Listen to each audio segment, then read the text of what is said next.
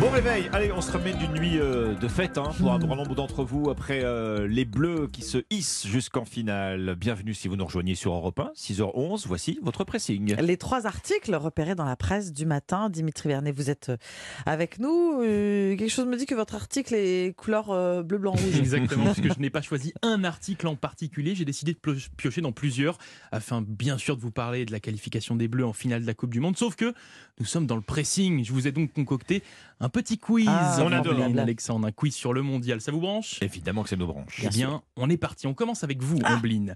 Selon vous, est-ce qu'un pays a déjà réussi à remporter deux fois d'affilée la Coupe du Monde? Le Brésil. C'est une bonne réponse. Et non, il n'y a pas. C'est une bonne réponse, mais il que n'y a oui. pas que le Brésil. Il y Ah, a le Brésil, oui, le et l'Italie. Ah, je pensais qu'il n'y avait que le Brésil, donc j'ai à moitié juste. Donc voilà. euh, D'ailleurs, nos Français vont pouvoir rentrer dans ce cercle fermé s'ils l'emportent ce dimanche. D'accord. Alexandre, c'est à vous. Quel pays a remporté le plus de fois la Coupe du Monde? Le Brésil également. Exactement. Cinq bonne fois. réponse. Oh. C'est cinq fois, je crois. Exactement, Ouais. 5 Collable. trophées à leur palmarès. Le dernier en date, c'était en 2002. On passe à un niveau un petit peu plus dur quand même. Je sens que c'est un peu trop facile. Ombline, Oui. quel est le record de buts marqués par un joueur en une seule édition de Coupe Voilà. du Monde? Ah, une, c'est Mhm. pas un match, c'est plusieurs matchs du coup. Une seule édition Oui. de Coupe du Monde. Le record, un nombre de buts.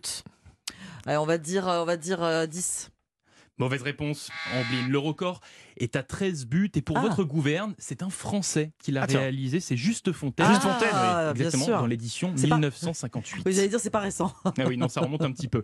Pour finir, allez, je vous propose de faire un petit focus sur euh, la finale qui nous, at- qui nous attend ce dimanche. Argentine-France. Alexandre, selon vous, combien de fois les Bleus ont battu l'Albi Céleste dans l'histoire de la Coupe du Monde? Oh, Alors là, là, je peux vous le donner que au pif. Hein. euh, je sais pas, deux fois, trois fois? Mauvaise réponse. la France n'a battu qu'une seule, fois, l'Argentine en trois confrontations.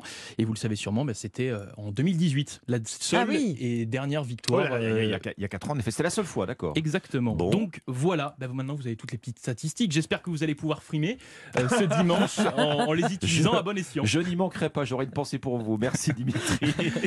Votre sélection ce matin, Ombline. Oh, c'est l'un des programmes phares de France 2 et ça fait 15 ans que ça dure.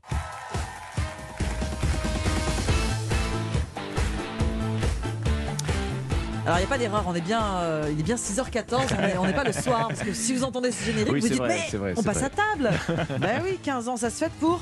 N'oubliez pas les paroles, hein, un jeu aux péripéties multiples raconte aujourd'hui en France euh, ce matin, présenté depuis 2007 par, bien sûr, Nagui. L'histoire commence au sein des bureaux de R Production, la société euh, de Nagui. Thomas Hill, qui est aujourd'hui journaliste et animateur sur France 5, qu'il vous arrive d'entendre également sur, Sur Europe Mais 1, oui. bien Mhm. sûr. Eh bien, Thomas Hill, salarié d'Air Production à l'époque, repère une émission américaine sur la chaîne NBC.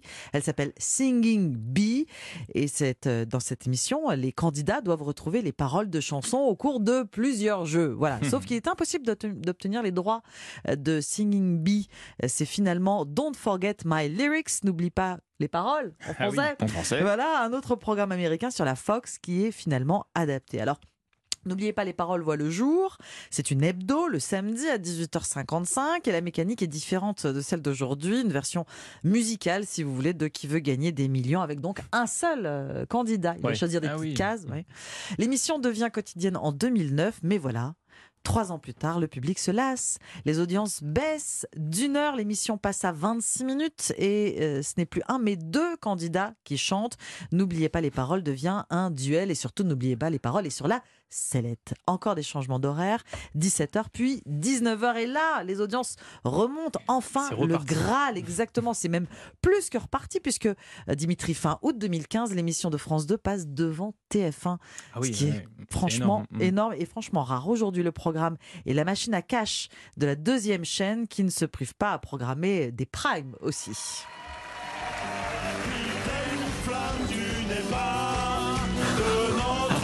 Chantez bien, Alexandre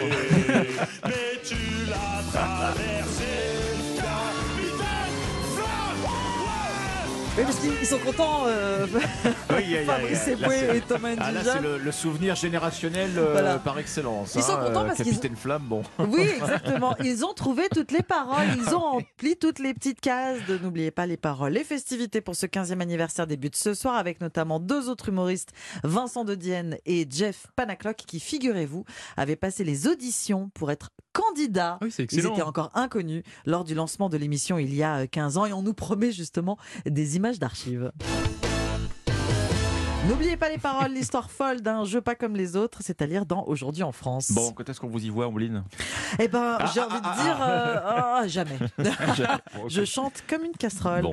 On termine ce tour de table avec vous, Alexandre. Oui, bah écoutez, moi je crois que ça nous est tous arrivé au moins une fois, hein, se faire piéger par euh, la neige en voiture, surtout des chutes de neige en pleine, les moins prévisibles. Pourquoi prévoir les chutes de neige en pleine est un exercice aussi compliqué? Le Parisien tente de nous l'expliquer ce matin, alors qu'on a encore une vigilance neige euh, sur une vingtaine de départements du quart nord-est qui sont pour la plupart euh, non pas des départements de, de montagne mais de plaine, et Anissa vous en parle ce matin. Alors comment savoir si on va s'en tenir à un petit saupoudrage inoffensif de quelques millimètres ou si on passe Mm. à 5-10 cm et pour le coup paralysie de la circulation?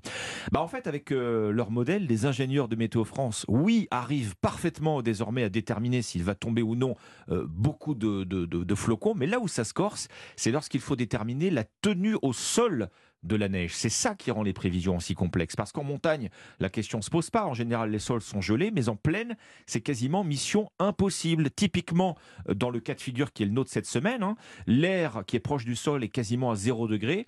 Zéro, ça veut dire quoi? On est au point de limite où l'eau passe de l'état liquide à l'état solide et inversement. C'est donc la température du sol qui va trancher. Or, Météo France ne peut pas nous dire si la neige en plaine va se maintenir, euh, si elle va fondre ou si elle va geler. En fait, c'est une donnée qui est impossible à établir sur de grandes zones parce que ça peut changer d'un mètre à l'autre. Bien en fait sûr. Selon que vous êtes sur de la pelouse ou, ou- ou sur la route. Euh, ce qui explique aussi d'ailleurs l'extrême difficulté de Météo France à prévoir l'arrivée du verglas, qui nous concerne aussi ce matin. Et là, là encore, euh, Anissa nous met en, nous met en garde. Cette glace invisible, hein, le verglas, et dont il faut se méfier évidemment plus que tout quand les températures précisément avoisinent 0 degré. Donc typiquement ce matin, prudence si vous prenez la route. Fais attention. Donc soyez, Exactement. tr- soyez très prudents et écoutez euh, la météo dans euh, 12 minutes. Dans Anissa- 12 minutes exactement. Anissa, Anissa Haddadi sera avec nous pour faire le point comme chaque demi-heure. Merci beaucoup Alexandre, merci Dimitri, c'était le pressing.